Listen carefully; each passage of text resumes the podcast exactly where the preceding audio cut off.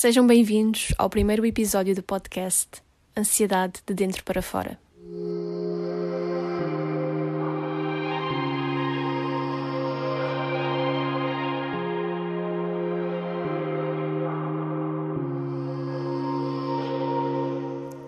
Sejam bem-vindos ao primeiro episódio do podcast Ansiedade de Dentro para Fora. E eu quero começar este primeiro episódio por hum, explicar como é que surgiu a ideia deste podcast, que é bastante recente. Nos primeiros dias do ano, eu lembro-me de hum, procurar por um podcast sobre ansiedade e com conversas reais sobre ansiedade e pensei, já que não encontro nada deste género, por que não criar algo deste género. E aqui estamos, segundo mês do ano, e o primeiro episódio já está no ar. A minha ideia era criar uma ferramenta útil para quem precisa, ou até um alerta para quem ainda não sabe que precisa. e a base deste podcast é a minha história e experiências com ansiedade, porque acho que a minha história pode ajudar alguém e lembro-me de outras pessoas que podem precisar de ouvir ou de partilhar as suas histórias. Por isso, para além da minha voz, vamos ter outros convidados ao longo dos próximos episódios. Dito isto, vou contar-vos um pouco da minha história para introduzirmos este podcast. Desde pequena que me lembro de passar muitos dias extremamente ansiosa e nervosa, mas nunca achei que fosse preocupante, até porque para além de não se falar sobre o assunto, como hoje em dia, eu não tinha idade suficiente para perceber que o estado em que eu estava não era de todo normal. Então sempre achei que era o meu estado natural, até aos meus 15 anos. Nessa altura eu tive o meu primeiro ataque de pânico e lembro-me que o primeiro sintoma foi deixar de sentir a minha mão esquerda, depois foi o meu braço, e depois disso a minha boca, nomeadamente a minha língua. Eu queria explicar o que estava a sentir e pedir ajuda a quem estava comigo, mas não conseguia falar. Um, e tive uma sensação quase como se o meu cérebro tivesse congelado. Eu não conseguia pensar, não conseguia falar, não me conseguia mexer. A única coisa que eu sentia era formigueiro na mão, no braço, na boca. E quando consegui finalmente explicar o que estava a sentir, pedi que me levassem para o hospital porque parecia que a qualquer momento podia piorar e eu não sabia o que fazer, nem conseguia pedir ajuda às pessoas que estavam comigo. E hum, quando cheguei ao hospital, disseram-nos que hum, eram indícios de um AVC. E como devem imaginar, uma criança de 15 anos houve uma coisa destas e eu lembro-me de ficar super assustada porque nada fazia sentido e eu não estava a conseguir processar a informação Uh, e depois de algumas horas no hospital, uh, cheguei a casa e lembro-me de estar com uma dor de cabeça terrível e de querer dormir. Lembro-me de sentir o corpo muito pesado e ao mesmo tempo fazia-me perguntas porque não estava a perceber nada do que estava a acontecer. E depois deste ataque seguiram-se mais. Uh, o segundo foi igualmente assustador, mas desta vez os formigueiros que eu sentia eram do lado direito do meu corpo. Ou seja, quando eu cheguei ao hospital, descartaram a possibilidade de um AVC. Fizeram análises e, e foi aí que eu ouvi pela primeira vez a expressão ataque de pânico ou ataque de ansiedade. E os meus sintomas desta vez também foram mais intensos. Eu tive muitos vômitos, muita dor de cabeça, a dormência estava mais localizada na boca, eu não conseguia falar, não conseguia explicar nada, mesmo o meu raciocínio não estava, não estava correto, eu ouvia nomes de pessoas que, que eu conhecia e naquele momento eu não fazia ideia de quem é que estavam a falar. E foi assim um estado de pânico e de alucinação que eu não consigo explicar por palavras. Eu parecia que estava fora de mim e Lembro-me de estar na sala de espera do hospital e de ter a sensação de que ia morrer a qualquer momento. Eu acho que é a melhor maneira que eu tenho para descrever a sensação.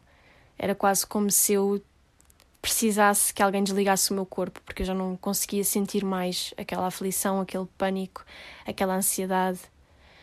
E eu só queria que me atendessem. É como se fosse. como se a solução fosse um médico ou fosse um medicamento. E depois deste ataque vieram mais ataques. E como eu já conhecia os sintomas, assim que eu começava a sentir alguma dormência na mão, no braço ou na boca, eu entrava em pânico porque sabia o que vinha a seguir e hum, nessa altura ainda não tinha a capacidade para travar um ataque de pânico que tenho hoje. Então, como devem calcular, era sempre o mesmo filme. Ia para o hospital, dava-me calmantes, fazia-me análises, mais um ataque de pânico. E hum, geralmente estes ataques de pânico aconteciam quando eu estava sozinha. Então eu comecei a ficar com muito medo de estar sozinha, porque comecei a pensar: se estou sozinha, vou ter um ataque de pânico. Se tiver um ataque de pânico e estiver sozinha, ninguém me vai conseguir ajudar. E foi aqui que eu fiquei mesmo frente a frente com a minha ansiedade, porque o meu dilema virou: se eu pensar que vou ter um ataque de pânico, eu muito provavelmente vou contribuir para isso. Mas ao mesmo tempo, se eu não pensar, eu não me estou a prevenir e o pior pode acontecer. Ou seja, os meus dias ficaram à base disto e era muito escutante porque eu vivia sempre a pensar no futuro, no que podia ou não acontecer, e neste caso era sempre o pior cenário. Naquela altura lembro-me de achar que ia ser assim para sempre que só tinha que me habituar a ter 3 a 4 ataques de pânico por mês, até que a minha vida mudou. Eu mudei as minhas rotinas porque vim viver para Lisboa e estava finalmente a realizar o meu sonho. Mas até para isto acontecer, a minha ansiedade decidiu tomar conta de mim e no dia do casting para entrar na minha escola, eu estive a um passo de desistir porque achei que não era capaz, que não tinha talento, que só ia fazer com que os professores fossem perder tempo com alguém que sofre de ansiedade e que sabe que isso pode influenciar o comportamento. Mas graças a uma pessoa muito especial para mim, não desisti. E a verdade é que terminei o curso passados três anos e foi das experiências mais importantes da minha vida. Confesso que algumas aulas foram como terapia, porque o teatro era tão profundo para mim que tive de lidar comigo própria de maneiras tão avassaladoras e foi mesmo uma experiência que mexeu com a minha ansiedade e com o meu medo de estar no centro das atenções, de ser vista e observada com tanto detalhe. Mas, obviamente, que pelo meio destes três anos lidei com vários episódios de ansiedade, como desmarcar eh, encontros com amigos ou compromissos importantes. Muitas das vezes não conseguia ensaiar cenas para as aulas porque não conseguia ler os guiões, cheguei a deixar de, de ir a aulas porque não aguentava uma hora sem estar a chorar e sem perceber porquê. Mas felizmente não comprometeu as minhas notas nem o meu aproveitamento. E, e já que falo desta altura da minha vida, tenho que mencionar os meus colegas porque foram sem dúvida o meu grande apoio naquela altura. Depois veio a pandemia e, ao contrário de muitas pessoas, eu não piorei durante esta altura. Uh, obviamente que estava muito preocupada com o que estava a acontecer no mundo, mas a minha ansiedade estava controlada.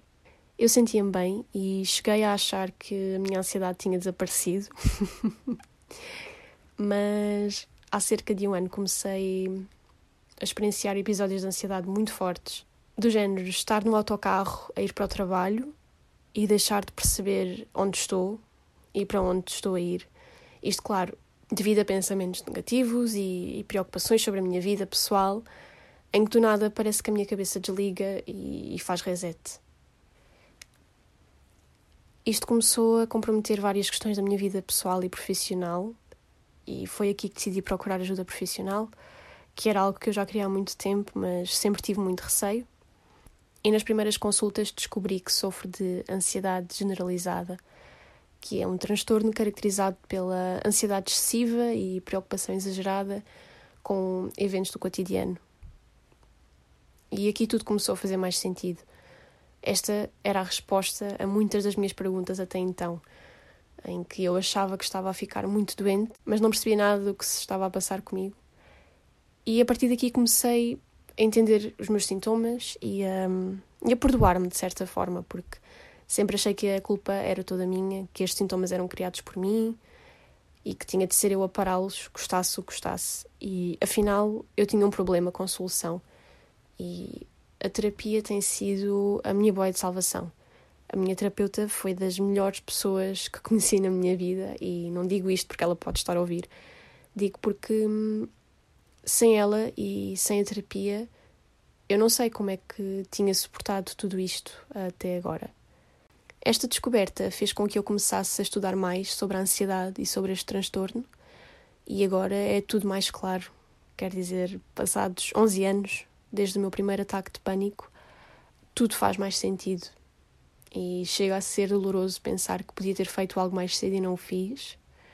Às vezes olho para trás e penso que podia ter ajudado aquela menina de 15 anos, mas se só aconteceu agora é porque tinha de ser assim mesmo. E esta é a base deste podcast. Eu quero muito ajudar alguém que precise ouvir estas histórias para perceber que não está sozinho e até que sirva de inspiração para procurar ajuda profissional. Às vezes penso que. Hum, quem me dera que a Carolina de 15 anos tivesse tido na altura algo deste género para fazê-la sentir menos sozinha, porque naquela altura era hum, muito raro falar com alguém sobre ansiedade ou ataques de pânico. E hoje em dia tenho várias pessoas do meu círculo que hum, têm vindo ter comigo para falar sobre este assunto, porque sempre foi algo que falei abertamente e, e sem tabus. E isso despertou-me, porque percebi que afinal tudo o que tinha partilhado serviu para ajudar alguém. E nem que seja para isto mesmo, para termos conversas em que desabafamos e percebemos que não estamos sozinhos. Eu nunca dou respostas científicas, nem digo o que é certo ou errado, mas dou o meu testemunho e digo, quando acho necessário, claro, que a terapia pode ser mesmo útil e importante, porque eu sei pelo que as pessoas estão a passar e sei que pode ser muito mais fácil com a ajuda de um profissional. Eu quero mesmo que daqui para a frente se fale sobre a saúde mental com, com a mesma naturalidade que se fala sobre a saúde física, porque são igualmente importantes. E este é o grande objetivo deste podcast. Chegámos ao final do primeiro episódio. Obrigada por me ouvirem. Acompanhem as redes sociais do podcast, porque para além dos episódios eu vou partilhando outros conteúdos. E se quiserem deixar alguma sugestão de tema a ser falado nos próximos episódios ou de convidados, podem fazê-lo através do Instagram ou por e-mail. Vemo-nos em breve. Um beijinho. Cuidem-se.